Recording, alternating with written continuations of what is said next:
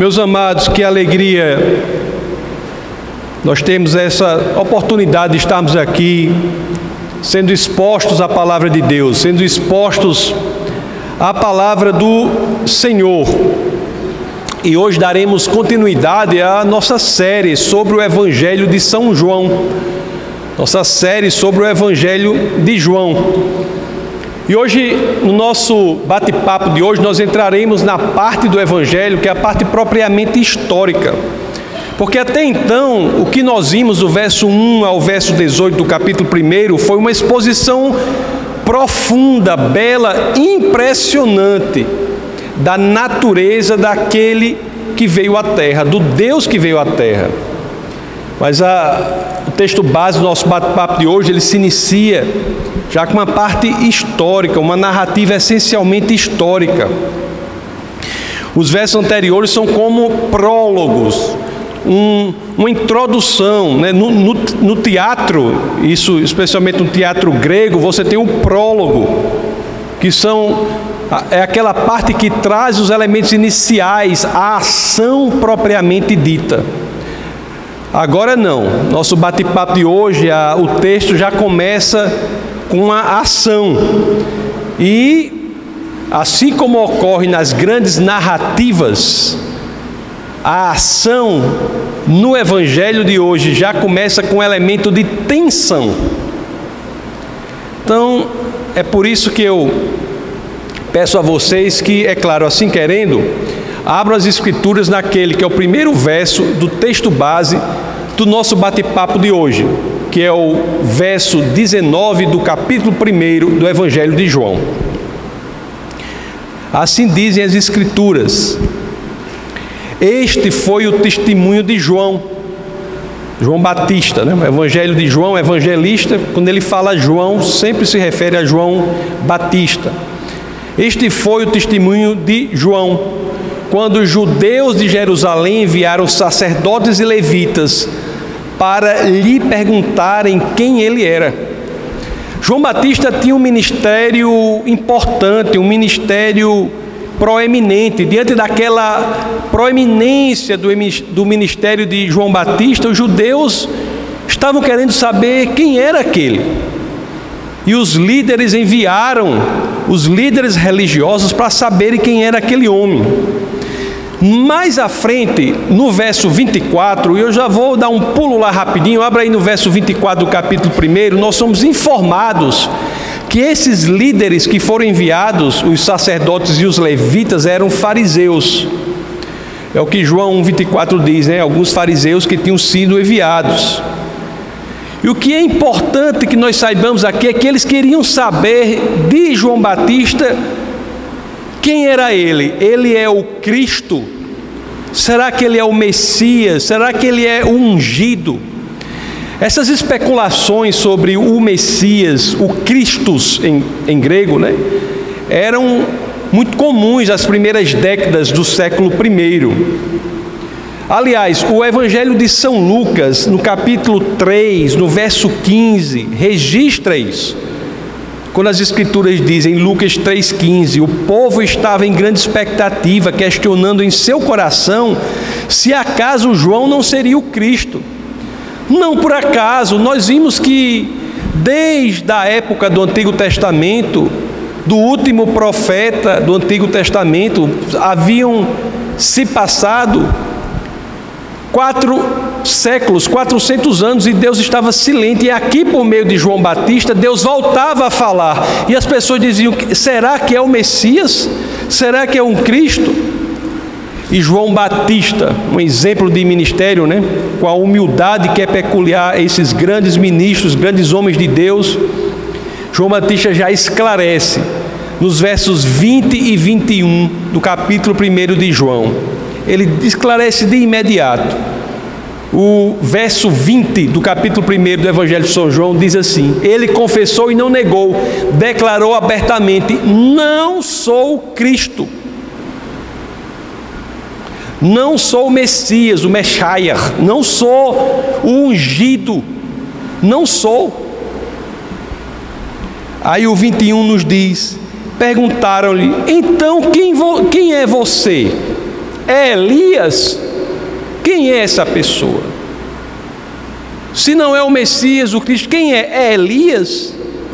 Ele disse: Não. Antes de continuar, vamos pensar: seria ele Elias?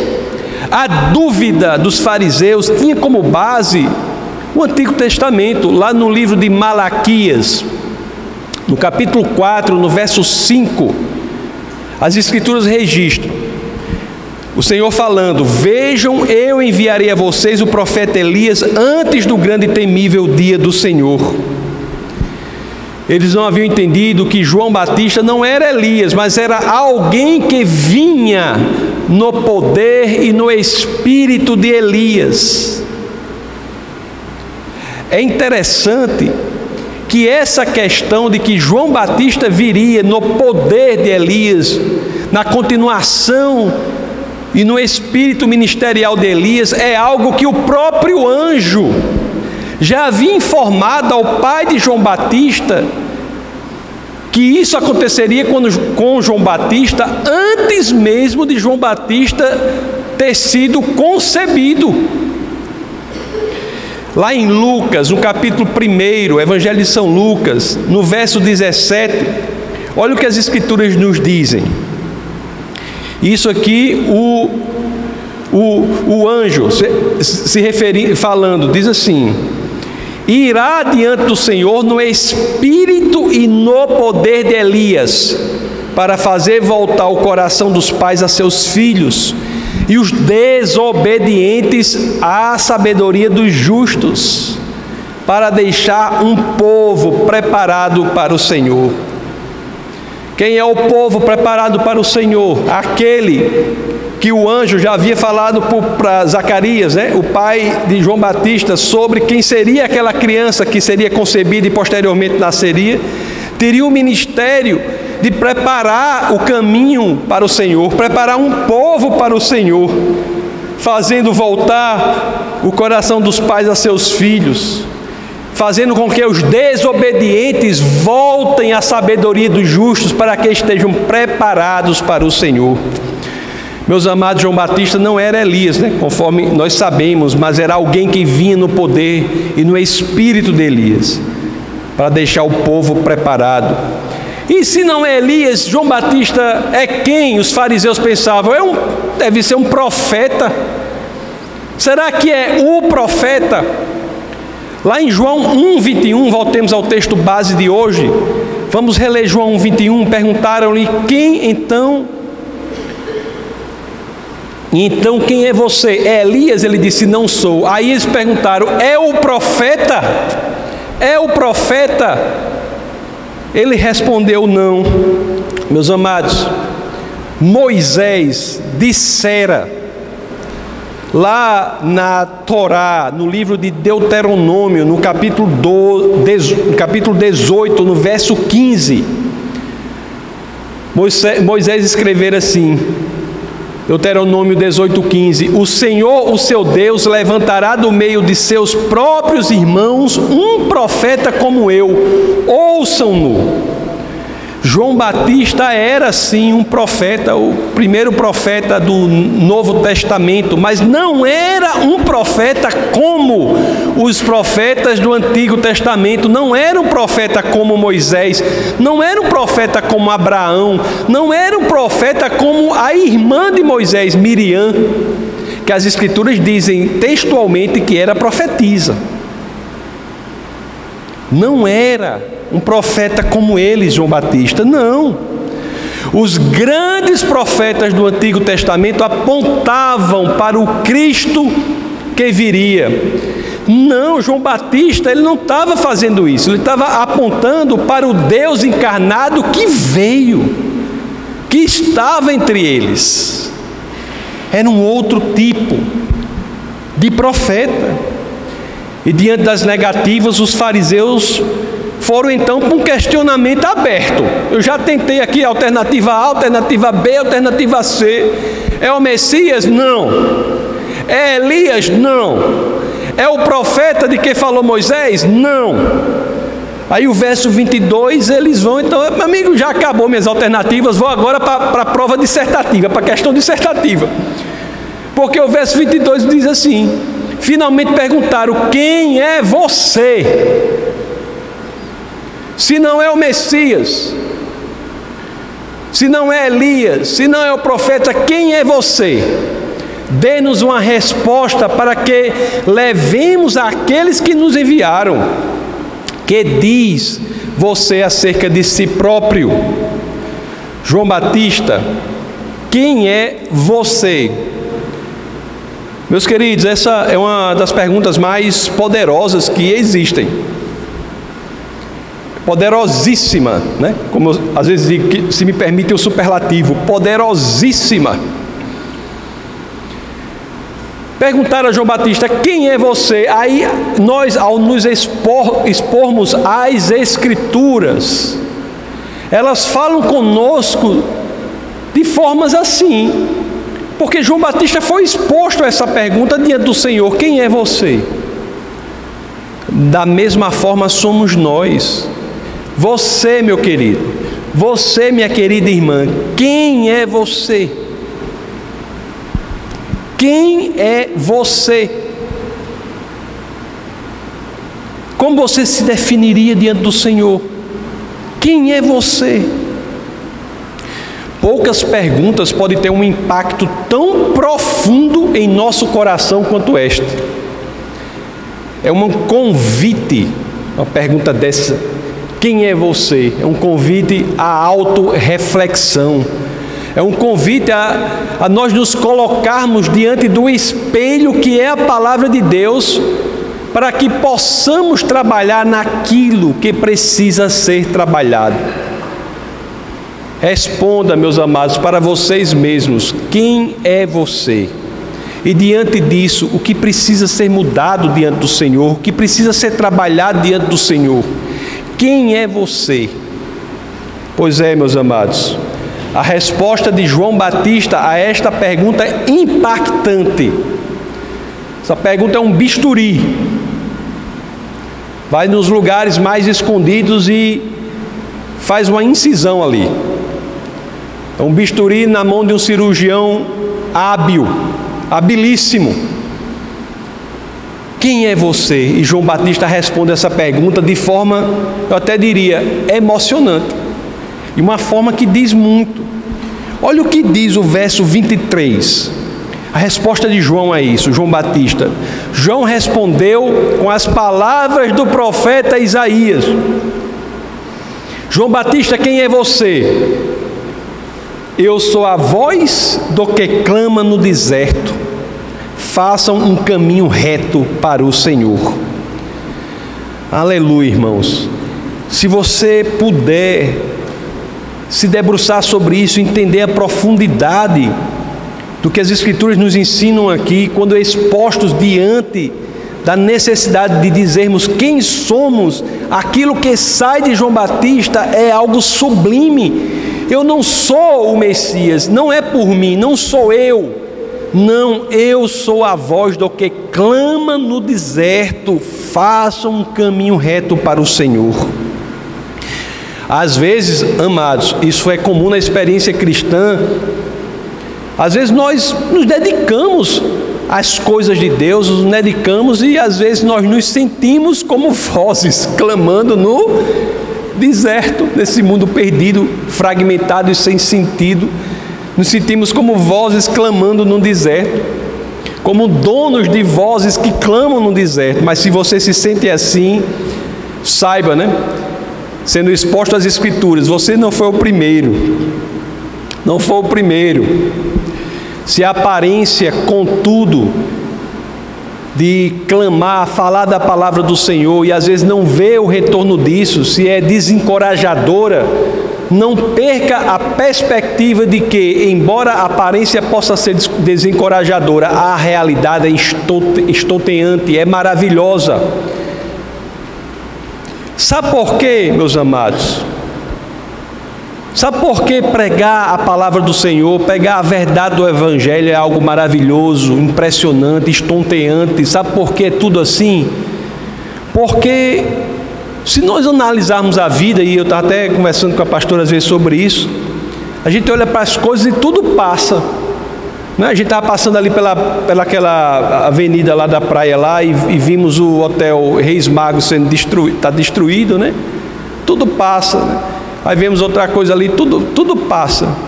As melhores coisas que vocês veem hoje aí, daqui a pouco não vão valer nada.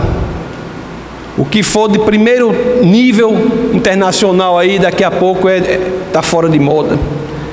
Tudo passa, tudo passa. Mas quando falamos da verdade do Senhor, da palavra do Senhor, aí temos a convicção de que, que estamos falando de algo que não está susceptível à corrosão deste mundo, porque a palavra de Deus permanece para sempre. Essa é, é aí que deve estar o nosso foco. Por isso que vale a pena ser a voz que clama no deserto porque o que se clama, se é a palavra do Senhor, se é o caminho reto do Senhor, aquilo permanecerá para sempre. Voltemos, voltemos ao verso 23, né?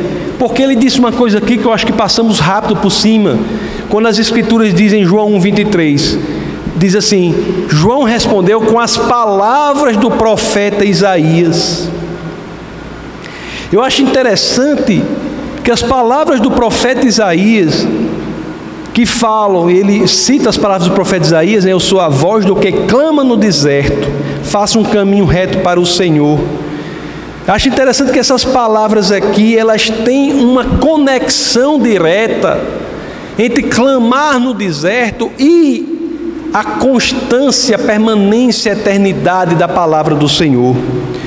Eu vou pedir licença para vocês aqui, para que nós possamos ler quais são as palavras de Isaías, lá no livro de Isaías, as palavras de que fala o Evangelho de João. Então vamos abrir o livro de Isaías no capítulo 40. Eu vou querer ler com vocês do verso 3 ao verso 8. Veja se essa ligação não está clara ali. Quando as escrituras dizem, uma voz clama, no isso escrito por Isaías, uma voz clama, no deserto preparem o um caminho para o Senhor, façam no deserto um caminho reto para o nosso Deus. Aí o verso 4 é de uma beleza que nos constrange, porque por mais que tentemos fazer algo, nem de perto conseguimos fazer o que o Senhor faz, não é? E nem enche nosso coração de admiração por Deus. Porque olha o que vem no verso 4: Todos os vales serão levantados, todos os montes e colinas serão aplanados os terrenos acidentados se tornarão planos, as escarpas serão niveladas, a glória do Senhor será revelada, e juntos todos a verão, pois é o Senhor que fala. E o verso 6: uma voz ordena: clame. E eu pergunto: o que clamarei? Que toda a humanidade é como a relva e toda a sua glória como as flores do campo. A relva murcha e cai a sua flor quando o vento do Senhor sopra sobre eles. O povo não passa de relva. A relva murcha e as flores caem, mas a palavra de nosso Deus permanece para sempre. Aleluia, irmãos. Às vezes nós somos expostos mesmos, né, à verdade de Cristo. Somos expostos à verdade de Cristo. Temos as escrituras, temos o amor, somos expostos à verdade de Cristo e diante de tudo isso não nos rendemos muitas vezes. E os fariseus continuavam confusos diante de tudo isso. Olha ali no capítulo 1, voltando ao texto base, voltemos ao verso 24. Vamos ler o 24 e o 25 do capítulo 1, que é o texto base de hoje. Alguns fariseus que tinham sido enviados interrogaram-no. Então, por que você batiza se não é o Cristo, nem Elias nem o profeta? Ele perguntou se João Batista era o Cristo. Ele disse: Não. Elias? Não. É o profeta? Não. Aí foi para a questão dissertativa: Quem é você? Eu sou a voz do que clama no deserto. Sou aquele que proclama o Cristo, o Messias, não sou ele.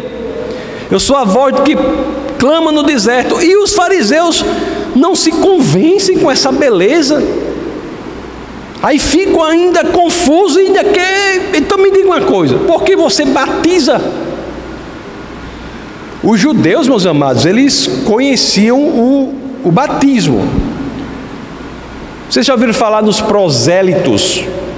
É um termo que é traduzido na, naquela tradução da Bíblia do, da Septuaginta, alguns falam Septuaginta. Prosélitos eram aqueles gentios que se convertiam ao judaísmo e, como um ritual de purificação, eles eram batizados. De, para que impuros se tornassem puros. Gentios, para se tornarem judeus, eram batizados, os prosélitos, mas aqui com João Batista era diferente, ele chamava também os judeus a se batizarem. João Batista estaria tratando os judeus como impuros? Quem é você, João Batista, que está batizando? Eu não estou entendendo. A resposta de João Batista a essa pergunta leva a questão para outro nível. João Batista era alto nível internacional. Leva a questão para outro nível.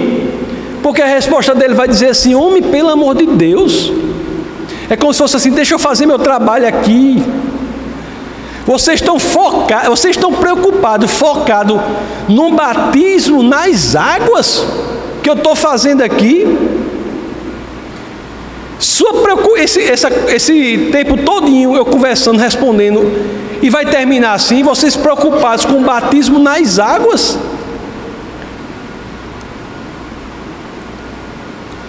Ele vai dizer, né? Quando todos nós precisamos é de outro tipo de batismo. O batismo nas águas são, é importante. Mas o batismo que é mais importante de todos é outro. É outro que só pode ser dado pelo Filho de Deus. Olhe como os fariseus não conseguiriam ver, né? E como às vezes nós mesmos não conseguimos ver. Nós ficamos cegos ou míopes diante da realidade da verdade de Cristo. Olha o que o verso 26 a 28 do capítulo 1 nos diz.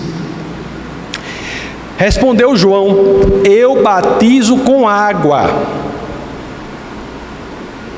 Mas entre vocês está alguém que vocês não conhecem. Ele é aquele que vem depois de mim e não sou digno de desamarrar as correias de suas sandálias. Desamarrar correias de sandálias era uma atividade considerada degradante, inclusive para os escravos. Ele diz aqui: não sou digno de desamarrar as correias da sandália deste que veio depois de mim. E o 28 diz: Tudo isso aconteceu em Betânia, do outro lado do Jordão, onde João estava batizando. Meus amados, anoitece, e o verso 29, o verso subsequente, já traz o outro dia. E que dia?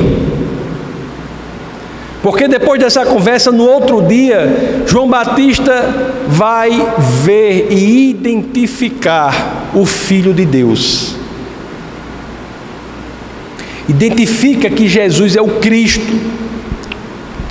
A forma como João Batista ele identifica que Jesus é o Cristo, a forma como ele fala e as escrituras registram, talvez seja uma das afirmações teológicas mais profundas de toda a literatura. Uma das afirmações teológicas mais profundas. Olhe, vejamos, vamos ver o verso 29. No dia seguinte, João viu Jesus aproximando-se e disse: João estava lá, viu Jesus se aproximando e disse: Vejam, é o Cordeiro de Deus que tira o pecado do mundo. Isso é de uma profundidade incrível, meus queridos. O Cordeiro de Deus que tira o pecado do mundo, o Cordeiro perfeito. O livro de Êxodo, por exemplo, ele nos fala de dois holocaustos diários. Todo dia, dois cordeiros eram sacrificados, um de manhã e outro ao entardecer. Êxodo, vamos ler, abra aí só para ver isso aqui, Êxodo 29, vamos ler 38 a 39. Eis o que você terá que sacrificar regularmente sobre o altar a cada dia dois cordeiros de um ano. Ofereça um de manhã e o outro ao entardecer. E o que é que João Batista identifica ali? Ali, vindo ali está o Cordeiro de Deus, o Cordeiro para o qual todos os dois sacrifícios diários do templo apontavam. ali na dramática passagem de Abraão e seu filho Isaac, né? uma passagem conhecida por muitos. Abra lá em Gênesis 22, vamos ler os, os versos 7 e 8. Que Abraão vai com seu filho Isaac para o holocausto e Deus provê o cordeiro. Então, versos 7 e 8 do capítulo 22 do livro de Gênesis diz assim: Isaac disse a seu pai Abraão: Meu pai? Sim, meu filho, respondeu Abraão. Isaac perguntou: As brasas e a lenha estão aqui, mas onde está o cordeiro para o holocausto? E o verso 8 diz: Respondeu Abraão: Deus mesmo há de prover o cordeiro para o holocausto, meu filho. E os dois continuaram caminhando juntos, continuaram a caminhar juntos. Deus, meus queridos, Ele proveu o cordeiro para aquele holocausto. Mas aquela provisão, na realidade, apontava para a provisão perfeita e definitiva em Cristo Jesus, o Cordeiro de Deus que tira o pecado do mundo. É um cordeiro diferente, é um holocausto cujos efeitos duram para sempre. Você tem dimensão da força teológica dessa afirmação? Que o Cordeiro perfeito estava entre nós? O Cordeiro sobre o qual as Escrituras falavam e falam o tempo todo.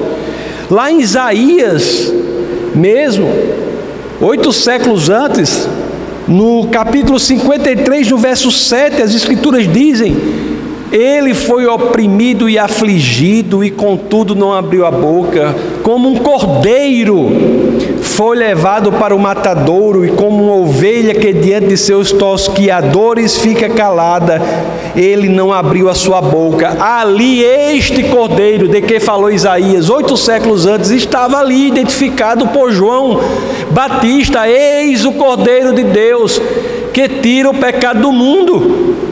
Eis para onde todos os 39 livros do Antigo Testamento estão apontando. É o Cordeiro do Senhor, o Cordeiro perfeito. Estamos vendo o Evangelho escrito por João Evangelista, e esse próprio João, o Senhor dá a ele visões incríveis, e ele registra essas visões que fazem parte do último livro do Novo Testamento, Apocalipse. Quando ele estava lá preso na ilha de Pátimos, ele registrou essas visões impressionantes. E, e ali o que é que nós lemos? Apocalipse 5. Vamos ler dos versos 6 ao 10 para vermos quem é esse o Cordeiro de Deus. Depois, Apocalipse 5, 6 ao 10. Depois vi um cordeiro que parecia ter estado morto, em pé, no centro do trono, cercado pelos quatro seres viventes e pelos anciãos. Ele tinha sete chifres e sete olhos, que são os sete Espíritos de Deus enviados a toda a terra. Ele se aproximou e recebeu o livro da mão direita daquele que estava sentado no trono. E o oito, ao recebê-lo, os quatro seres viventes e os vinte e quatro anciãos prostraram-se diante do cordeiro. Cada um deles tinha uma harpa e taças de ouro cheias de incenso, que são as orações dos santos.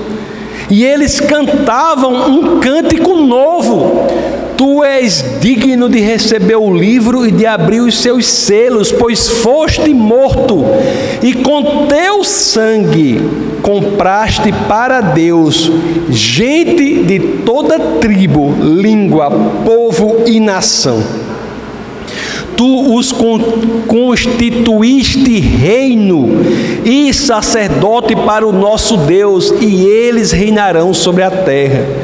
Meus amados, que momento ímpar da nossa história. Às vezes nós lemos as coisas e não temos a dimensão da profundidade. Ali era João Batista reconhecendo naquela pessoa Jesus de Nazaré, que era o Cristo, o Messias, o ungido. Ele era o Filho de Deus.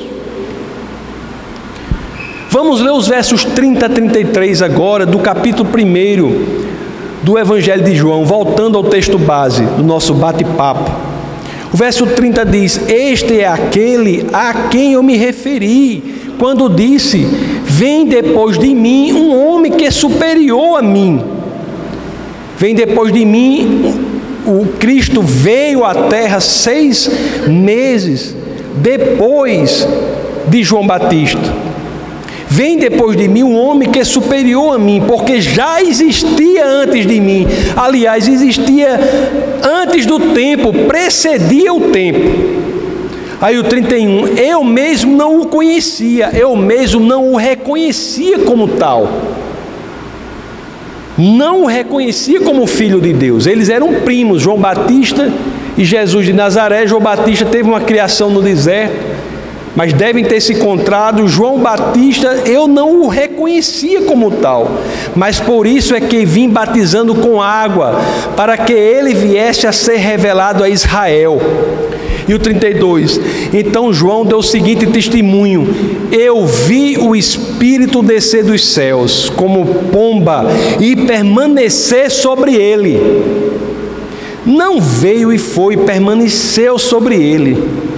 E o 33, eu não o teria reconhecido se aquele que me enviou para batizar com água não me tivesse dito: aquele sobre quem você vi o Espírito descer e permanecer, esse é o que batiza com o Espírito Santo.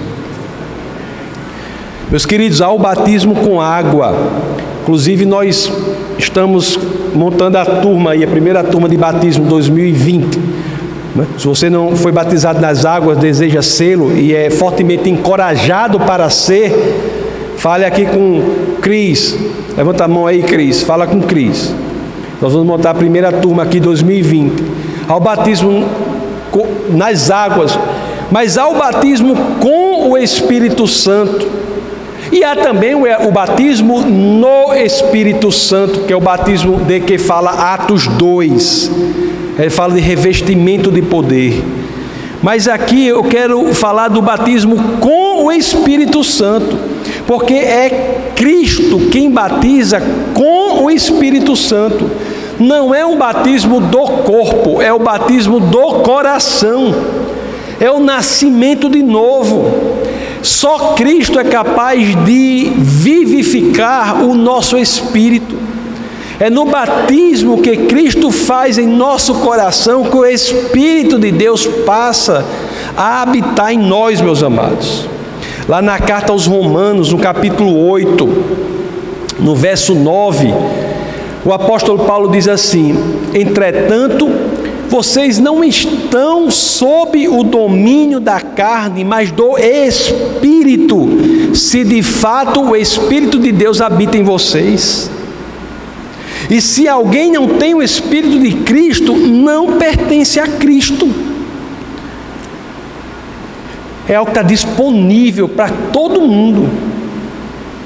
Mas temos de querer. Temos de querer ser, sermos batizados por Cristo, que Cristo batize o nosso coração, o Espírito de Deus para se habitar em nós, sejamos nascidos de novo. Meus queridos, somente Jesus pode fazer isso. Quando nós fazemos oração com alguém que quer, a oração da paz, oração da reconciliação com Deus, primeira coisa que nós fazemos, eu e a pastora fazemos assim, dizemos: olhe, o que você precisa eu não posso lhe dar. Não posso lhe dar, não posso lhe dar. O que eu posso fazer é caminhar com você ou lhe orientar para que você erga as mãos e com o coração aberto receba daquele que verdadeiramente pode transformar a sua vida. Por quê? Porque é aquele que transforma a vida, aquele que faz com que alguém chegue morto e saia vivo, aquele que faz com que o espírito seja vivificado, ele não é como a gente. Ele é homem, mas é Deus. Ele é o Filho de Deus, que se fez filho do homem, para que os filhos dos homens possam se fazer filhos de Deus. É Ele. Os outros evangelhos, né, as outras biografias de Cristo, Mateus, Marcos e Lucas, eles registram o batismo de Jesus por João Batista. Eu quero não deixar de ler pelo menos dois versos aqui do vou pegar o evangelho de Lucas, no capítulo 3, versos 21 e 22, quando as escrituras dizem: Quando todo o povo estava sendo batizado, também Jesus o foi. E enquanto ele estava orando, o céu se abriu e o 22 diz: E o Espírito Santo desceu sobre ele em forma corpórea, como uma pomba. Então veio do céu uma voz: Tu és o meu filho amado, em ti me agrado. Meus amados, João Batista, ele testificou isso.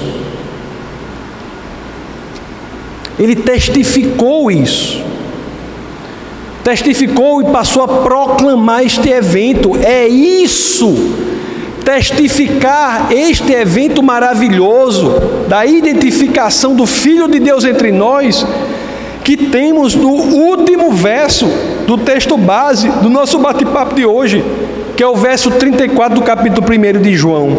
Quando as escrituras dizem, João Batista dizendo: Eu vi e testifico que este é o Filho de Deus. O que é que nós aprendemos daqui? E nós, queridos irmãos, há pouco nós fomos expostos pela a, a palavra do Senhor e eu perguntei: quem é você? Quem é você? E agora, diante desse verso 34 aqui, do capítulo 1 do Evangelho de São João, cabe outra pergunta: O que você tem testificado em sua vida? Se nós analisarmos essas duas questões, se nós formos expostos a essas duas questões, quem somos nós e o que temos testificado em nossa vida?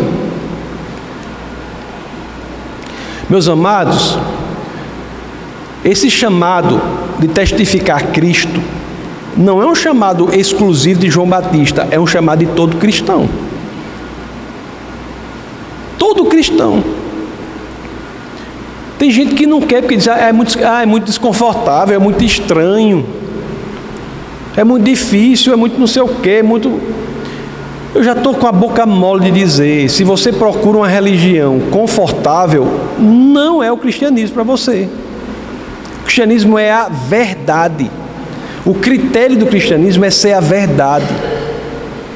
João Batista era do jeito que nós temos que ser mesmo. Nós temos que andar na contramão do mundo. Contramão do mundo testificando que Cristo é Deus. Será que temos feito isso, pessoal? Às vezes, nós só consideramos falar de Cristo em certas situações, em certos ambientes, na remota hipótese disso não nos tirar da, da zona de conforto. Se não me atrapalhar, se ninguém olhar mal para mim, se eu não ficar nem, se eu não tiver nada mais para fazer, se nada disso, se eu não tiver vontade de fazer, se eu não tiver muito cansado, se eu não tiver muito animado, se um bocado de coisa acontecer, aí sim eu vou considerar testificar Cristo. Isso não é cristianismo. Me desculpe a franqueza, mas não é cristianismo.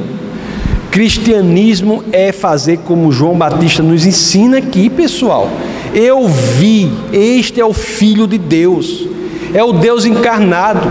É você chegar para a pessoa que está procurando uma solução e dizer: Eu conheço a solução. Qual é a solução? É Cristo a solução. Qual é a solução para o seu problema? É Cristo, não tem outra. Mas você quer ou não? Qual é a solução? É Cristo. A questão não é saber qual é a solução, é você quer a solução?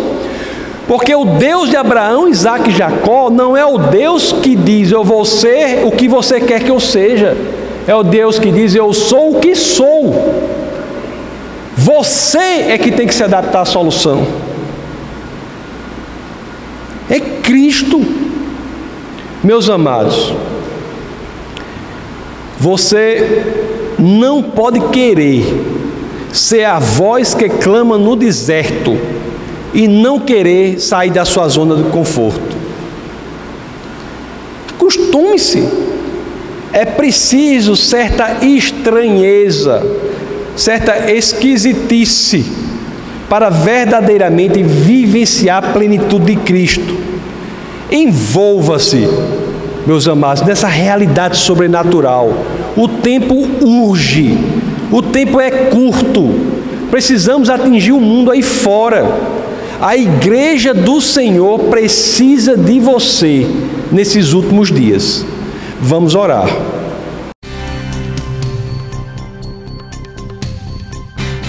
Essa foi uma produção do Ministério Internacional Defesa da Fé, um ministério comprometido em amar as pessoas, abraçar a verdade e glorificar a Deus. Para saber mais sobre o que fazemos, acesse defesadafé.org.